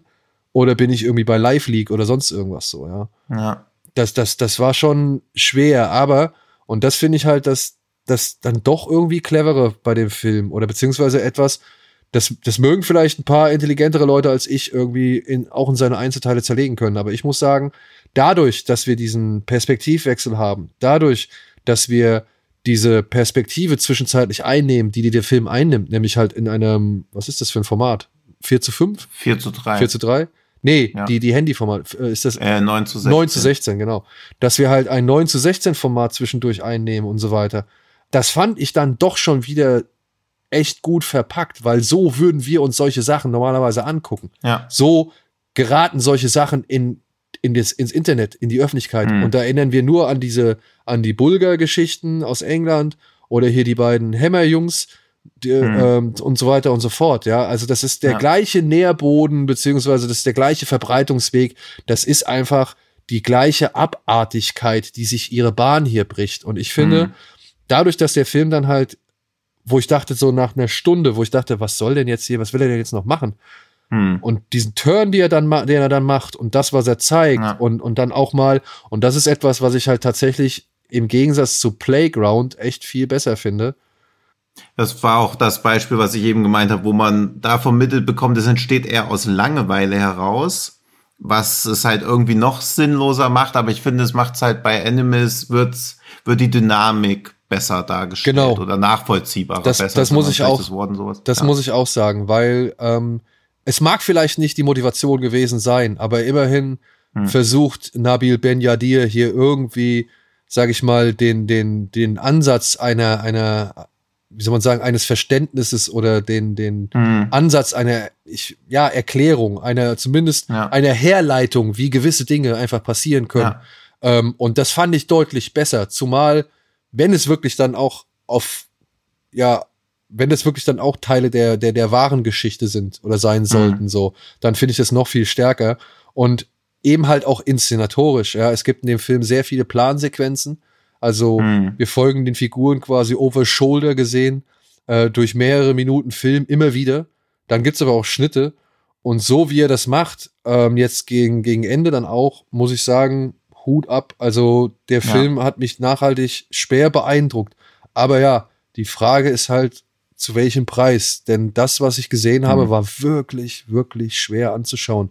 Und es ist nicht so, dass Nabil Ben Yadir hier irgendwie einem die Augen öffnen will, der öffnet einem die Augen und reißt aber dann halt noch die Kopfhaut bis hinten an den Hinterkopf zurück. So, mhm. ja, also ungefähr so muss man sich das vorstellen. Und ähm, vielleicht kann man es nicht anders zeigen. Vielleicht kann man es ja. nicht anders zeigen. Aber die Frage ist, wer will das sehen? Oder wer muss das eher sehen? Und werden die Leute, die das ja. sehen müssten, das überhaupt sehen? Vermutlich halt nicht. Genau. Also das ist ja immer das große, Dilemma. Große Problem, dass diese Filme Leute wie uns erreichen, die mutmaßlich eh in die Situation kommen werden, dass sie jemanden aus purer Lust an der Gewalt zu Tode foltern werden. Also es ist immer so ein bisschen Predigen zu den Bekehrten bei diesen Filmen, weil ich halt schon glaube, dass so ein Film, wenn du den, weiß nicht, in Jugendstrafanstalten oder so zeigen würdest, also diese oft früheren Gewalttaten ja aus so einer mangelnden Empathie raus, weil man sich selten nicht in diese Opferposition reinversetzen kann. Oder ja oft auch, ich finde, das kommt im Film auch so ein bisschen rüber, dass sie sich ja überlegen fühlen und deswegen die andere Person gar nicht als Mensch wahrnehmen, sondern vielleicht ja ihn auch irgendwie eher wie so ein Tier quälen oder so. Also das wird ja auch nie so ganz klar, was sie in ihm überhaupt sehen. Also ob sie ihnen klar ist, dass sie da ein Menschenleben auslöschen oder ob er schon die Menschlichkeit in ihren Augen schon lange vorher verloren hat. Ich glaube, die, also zumindest ist es mein Eindruck, ich glaube, hm? die Menschlichkeit hat er schon lange verloren, weil er gar nicht mehr in ihr Menschlichkeitbild ja. passt, beziehungsweise weil er darin gar nicht erst vorkommt. So. Ja. Ja. das, das sagt, bringt der eine ja auch auf den Punkt, von wegen, was willst mhm. was, was betest du denn jetzt hier zum Himmel oder für, für Erlösung? So, du hast du gar nicht verdient. So, wo ich mir halt ja. halt denke, ja, okay, ey, das ist, das ist schon so ein, ja, auch wieder so ein wirklich finsteres ja. und, und, und echt verstörendes Weltbild oder eine verstörende mhm. Ansicht, so. Und das Schlimme ist ja, ich glaube, sie ist halt nicht einfach erfunden, sondern sie ist halt einfach, sie existiert. Ja, klar. Also ich meine, da musst du dich ja nur in, und klar, Leute, die in Foren kommentieren, sind nicht automatisch Leute, die in echt auch Straftaten begehen würden, aber diese Tendenz und diese Tonalität findet sich ja sehr häufig einfach wieder. Und deswegen finde ich es extrem wichtig, dass so ein Film existiert. Es ist nur immer wie bei fast allen Filmen, die eine Änderungen im Denken auslösen könnten, super schwierig, die Leute damit zu erreichen, die ihn eigentlich sehen müssten am ehesten. Eben. Das ist halt, ja. aber das kann man ja nicht einem einzelnen Film ankreiden, das ist eher das generelle Problem, dass du die Leute, die sowas tun, die hast du eigentlich als Gesellschaft schon verloren, wie willst du die wieder zurückbekommen? Oder wie willst du die resozialisieren? Das ist ja auch dann so eine Frage, weil ja auch klar ist, dass die Täter nicht gefasst werden und es war es eine einmalige Tat, passiert es wieder? Auch das sind ja Fragen, die komplett offen bleiben, die man sich ja dann auch erst so ein paar Stunden nach dem Film so stellt, weil einem dann ja so klar wird, okay, vermutlich war es auch keine isolierte Tat, sondern vielleicht sind sie jetzt einfach dadurch erst komplett verroht und sie müssen ja nicht zwangsläufig Leute töten. Aber wenn du einmal mit Gewalt wegkommst und diesen Kick auch hattest, dann wirst du diesen Kick dir ja wahrscheinlich wieder besorgen. Und das wäre halt spannend gewesen, wie in einem Mut, möglicherweise vierten Teil dann nochmal zu zeigen, wie diese Berichterstattung über den Fall bei den Tätern ankommt. Also ob sie quasi so eine Reue zeigen, auch wenn eine Reue bei Leuten, die über einen längeren Zeitraum immer wieder zuschlagen, für mich schwierig nachvollziehbar ist, aber was quasi die Tat, die sie begangen haben, mit ihnen macht. Das wäre halt noch spannend zu Gut, sehen. Gut, das sieht man ja im Ansatz, ne? Also man sieht. Im An, ja, ein bisschen. Man, man, aber auch bei dem Täter, der ja mit dem Opfer auch mehr oder weniger gespiegelt wird, weil ja beide eigentlich nur Akzeptanz und Liebe wollen. Und der eine wird halt zum Täter später und der andere wird zum Opfer später. Ja. Und es sind eigentlich beides junge Menschen, die versuchen, etwas zu ändern, was sie nicht ändern können. Ja. Und das ist halt auch schon echt das ist, das ist, ja, das ist, das, das macht es halt umso trauriger, weißt du? Also das ist so. Ja. ja, und das macht den Film aber auch zu einem ja, sehenswert klingt halt schwierig, aber zu einem sehenswerten Film, während sowas wie Blake Ground einfach nur ein Ärgernis ja. ist, weil das einfach mit der Tat aufhört und man danach denkt, okay, hier kann ich jetzt so gar nichts mitnehmen, außer dass ich eine sinnlose Tat gesehen habe, während du bei Animus auch eine sinnlose Tat siehst, aber auch noch Ansatzpunkte bekommst, wie sowas entsteht. Also du kriegst wenigstens noch Hintergründe über diese Dynamik, während sowas wie Blackout ja pure Behauptung ist, während ich bei Animals schon leider immer diese ganzen Wirkmechanismen nachvollziehen kann, was es ja noch unerträglicher macht. Eben. Also du hast halt äh, dir, also das Angebot der Empathie ist deutlich ja, größer genau. bei einem Film wie Animals als bei einem Film wie Playground, meiner Ansicht nach so, ja, weil Playground einfach nur abbildet. Und, ja, und der will schockieren. Das ist halt immer, wenn ich merke, ein Film will mich schockieren, während Animals schockiert auch, aber der will auch aufrütteln. Ja. Ja, ja.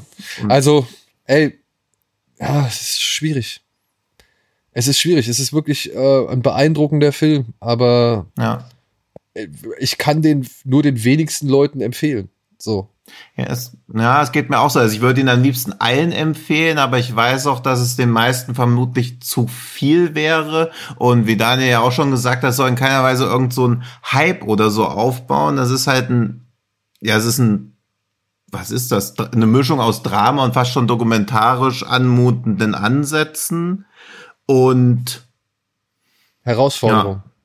Also wirklich ja. so, so, so ein, ich habe den Film halt auch auf, äh, also das ist so ein Film, der irgendwie den Glauben an die Menschheit äh, zersetzt, so, ne? Also, das ja. ist, äh, ist leider der Fakt, aber vielleicht die Frage, also was ich mich noch gefragt habe, was du eben gesagt hast, man müsste dem Knast zeigen. Die Frage ist halt, ab wie vielen Jahren dürfte man diesen Film jemandem zeigen, weißt du? Vielleicht, Ja gut, das kommt auch noch. Und natürlich war es auch jetzt ein bisschen flapsig von mir dahingesagt, aber ich glaube schon, dass jugendliche Straftäter, die wegen Gewaltverbrechen irgendwie angezeigt sind oder so, aus meiner Sicht ist das oft eine mangelnde Empathie beziehungsweise Gruppendynamik. Und der Film hat ja auch beides eigentlich. Also Ja. er hat ja diese verhängnisvolle Gruppendynamik, plus, dass keiner von denen mal sagt, jetzt ist doch aber eigentlich auch mal gut.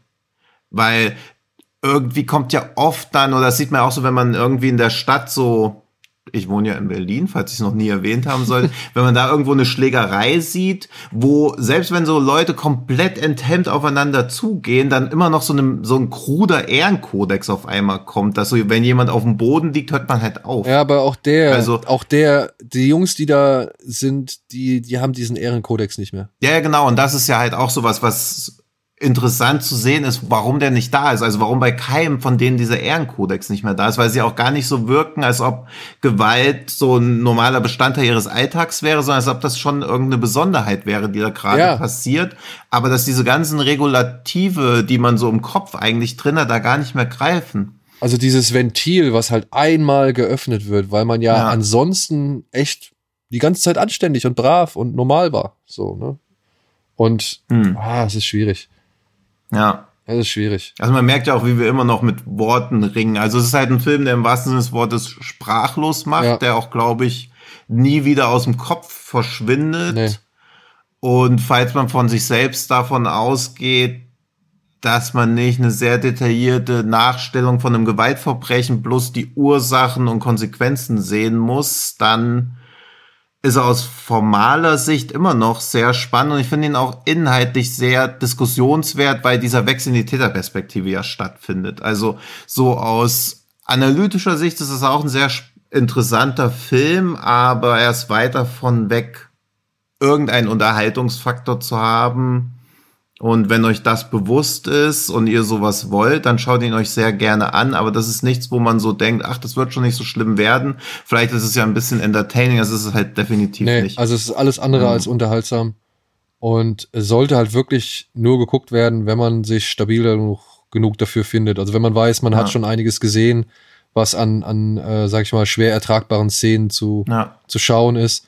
Und ähm, ja, ansonsten, ich weiß nicht, meinst du, den könnte man in der Schule zeigen, so um, um gewisse Sachen schon auszumerzen?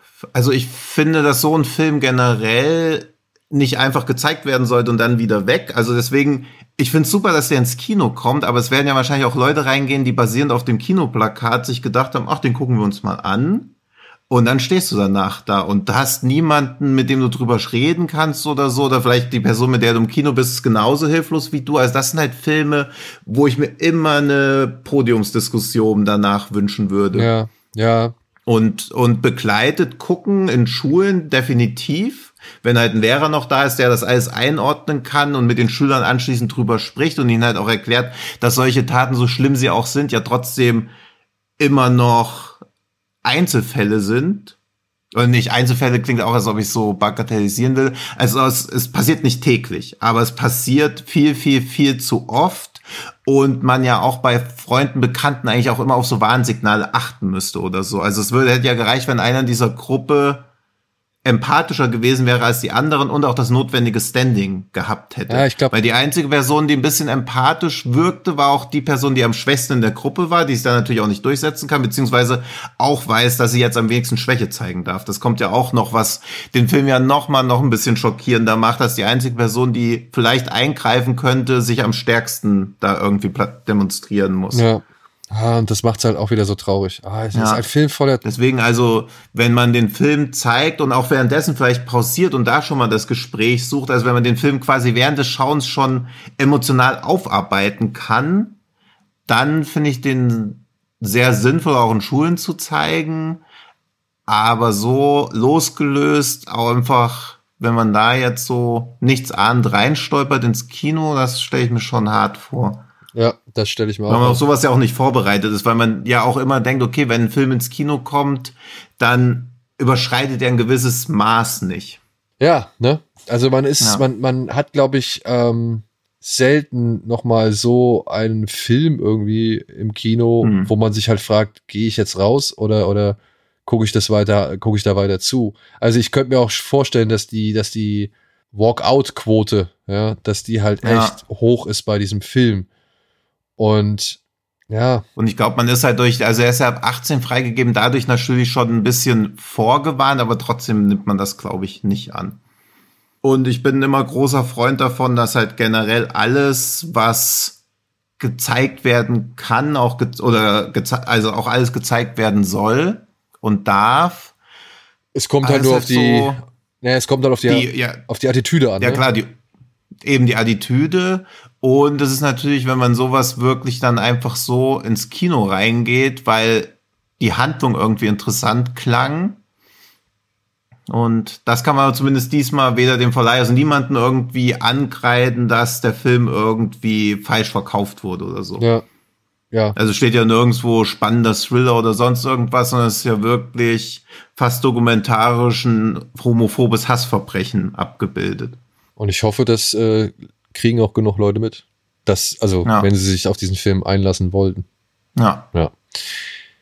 Also wird wahrscheinlich für wenig Diskussionen sorgen, weil ihn wenige Leute sehen werden, aber die, die ihn sehen werden, werden, glaube ich, schon drüber sprechen. Das ist ja auch was, was wenig Filme überhaupt erreichen, dass man danach noch so lange drüber nachdenkt und einem auch immer wieder neue Facetten auffallen. Ja, muss ich auch sagen. Also es sind immer wieder so ganz Kleinigkeiten, wo ich gedacht habe, oh krass, ja, stimmt, das war ja auch da drin oder das konnte ich dadurch nachempfinden oder oh, das war ja wirklich schrecklich. Hm. Oder wieder auch so, so, so, ja, solche, solche Sachen halt, wie, wie zum Beispiel bei, was es halt immer noch dann immer noch schrecklicher macht, so wie, so Elemente wie bei, wie bei Irreversible, dass der einig, der eigentliche, die, das eigentliche Monster, dass der am Ende noch da steht und irgendwie lacht, Ja. ja, oder beziehungsweise am Anfang da steht und lacht und halt eben nicht derjenige ist, der zur Rechenschaft gezogen wird, so, also, ja. solche Sachen oder äh, in der in der alles äh, sage ich mal in der, in der in der tragischsten und, und fiesesten Mhm. Szene während der Vergewaltigung, dass da hinten noch einer lang geht und aber einfach weitergeht Ja. so ne also all diese diese Kleinigkeiten die befinden sich auch in diesem Film die es halt immer noch eine Spur schlimmer stärker tragischer unerträglicher oder halt eben äh, interessanter machen so also das ist schon Hm. ey ein beeindruckenswerter also beeindruckender Film Ja. ein Film, den ich eigentlich keine Wertung geben kann, weil ich nicht weiß, wie man das Ja. irgendwie bewerten soll. So, das ist, das, das entzieht sich meiner Ansicht nach einer Wertung. Aber trotzdem ist es halt eben dieses Paradoxe zwischen, eigentlich möchte ich diesen Film empfehlen, eigentlich kann ich diesen Film niemandem empfehlen, weil ich eigentlich niemanden diese Bilder in seinem Kopf zumuten möchte. So, die muss man nicht in seinem Kopf haben. Ja, Ja, weil ich glaube, wir haben jetzt ganz gut umrissen Ja. und wir können unserer Hörerschaft ja sowieso zutrauen, da sich noch ein fundiertes Bild bei Bedarf zu machen. genau, genau. Deswegen. Also bei uns, sagen. uns weder Hype noch Ablehnung, sondern halt einfach, ja, dieser Zustand, den wir jetzt hier beschrieben haben. Hm. Gut. Ist ein bisschen schade, dass wir jetzt auf so einer eher düsteren Note dann enden. Ja. Aber das ist das Angebot und ich glaube, es ist wichtiger, dass der Film vielleicht in die Aufmerksamkeit gerät, als dass wir jetzt hier irgendwie nicht die allerbeste Laune haben, mit der wir uns hier verabschieden. ja. Nichtsdestotrotz, Und, so schön. ja, und gleichzeitig haben wir jetzt drei Kinofilme gehabt, die halt die krasse Bandbreite auch wieder zeigen, was eigentlich oft ins Kino kommt oder was für eine Bandbreite oft Kinostarts trotzdem immer noch abdecken. Und wie ihr auch alle wisst, diese Genre-Definition halten wir jetzt eh sehr, sehr breit. Deswegen, ich fühle mich auch fast schon nochmal dazu versucht, mich dafür zu entschuldigen, dass wir so einen Film wie Animals überhaupt in einem Genre-Podcast beschreiben, weil der halt in kein Genre reinpasst.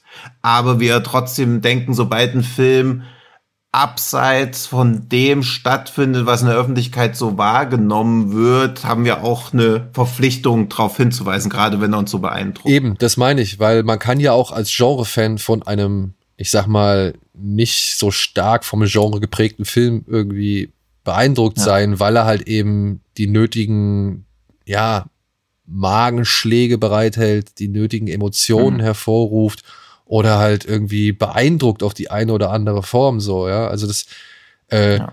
es ist ja nun mal halt eher ein Drama, ein Episodendrama, aber ich finde aufgrund der Herangehensweise, aufgrund der, des Gezeigten und aufgrund eben der, der Botschaft oder eben der, der Inhalte, die, die, die dieser Film vermitteln will, ist Hm. das etwas, ja, wenn wir, wenn selbst wir nicht das erwähnen, wer soll es dann machen?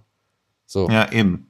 Und wir haben ja Genre eh nie eindimensional wahrgenommen, sondern immer mehrdimensional. Genau. Und deswegen, und das ist jetzt halt eher, ich würde ihn jetzt auch nicht als Trüffel bezeichnen, aber ich glaube, ihr wisst, was ich meine, wenn ich sage, dass wir auch darauf hinweisen wollen, wenn besondere Perlen ins Kino kommen, die ansonsten nahezu untergehen würden. ja, Und auch da können wir natürlich nicht viel. Also unsere Macht ist natürlich auch stark begrenzt, aber wir wollen zumindest das in unserer Macht Stehende tun, damit solche Filme die Aufmerksamkeit bekommen. Und gerade so ein Verleih wie Dropout, der eigentlich einer der am bemühtesten und auch einer der am zuverlässigsten Verleiher in Deutschland ist, der halt immer wieder Filme abseits des Weges irgendwie ins Kino bringt, finde ich, verdient sowieso da jegliche Unterstützung für das, was da immer wieder gemacht wird. genau. Und ein bisschen Werbung in einiger Sache können wir dann vielleicht an dieser Stelle auch noch machen. Mhm. Denn je nachdem, wie rechtzeitig wir raus sind, kann man sich ja am Donnerstag Ah ja. in Berlin noch äh, einmal RRR anschauen, den unser Kollege Ja. Tino zusammen mit unserem Kollegen Tom Luther im Rahmen ihrer neuen Projektreihe Masala Kraut ins UCI Lux am Mercedesplatz bringt. Ne? Ja. Also, Endlich nochmal auf die große Leinwand, da wo er ja, hingehört. also, falls ihr in Berlin Ja. wohnt oder in der Umgebung, am 23.06. Äh, veranstalten Tino und Tom im UCI Lux noch ein Screening zu RRR. Ja. Ich guck mal kurz, ob noch Tickets da sind. Ich mutmaße ja. Ja, wir haben schon ein paar verlost. so. Ja, ja. Nee, nee, es ist auch schon, also es war jetzt gar nicht mal so ironisch, sarkastisch gemeint. Es ist schon, nur so 50 Stück sind schon weg. Oh, ist doch gut. Also ist gar nicht so schlecht. Dafür, dass er auf Netflix und so ist. Also es ist ja wirklich nur sich an Leute wendet, die ihn mutmaßlich mindestens zum zweiten Mal gucken wollen. Oder die ist kein das Netflix-Abo haben. Oder die kein Netflix-Abo haben. Ja. Ja. Aber ich hoffe, ihr habt uns abonniert. Ganz Oh. fleißig. Ja. bei den schi- verschiedenen äh, Social-Media-Plattformen oder halt eben bei den Podcast-Plattformen. Es wäre toll, wenn ihr uns auch weiterhin abonniert lasst oder das Abo weiterhin bestehen lasst. Jetzt nicht einfach aktiv deabonniert, Genau. das fänden wir doof. Und wenn Ja. ihr vielleicht noch ein paar andere Leute dazu überreden könnt, uns zu abonnieren, beziehungsweise wenn ihr uns vielleicht auf Spotify oder iTunes auch bewertet. Und natürlich freuen wir uns auch, wenn ihr hier bei unseren Kollegen von Fred Carpet vorbeischaut. Und ja, das soll es erstmal, glaube ich, von uns an dieser Stelle gewesen sein. Wir melden uns so schnell es geht zurück und dann auch hoffentlich wieder in unserer kompletten Mannstärke. Damit ihr André nicht zu sehr vermisst, verabschiede ich mich mit einem herzlichen Moin Moin. Und ich sage Tschüss, bis zum nächsten Mal. Macht's gut. Bis bald. Ciao.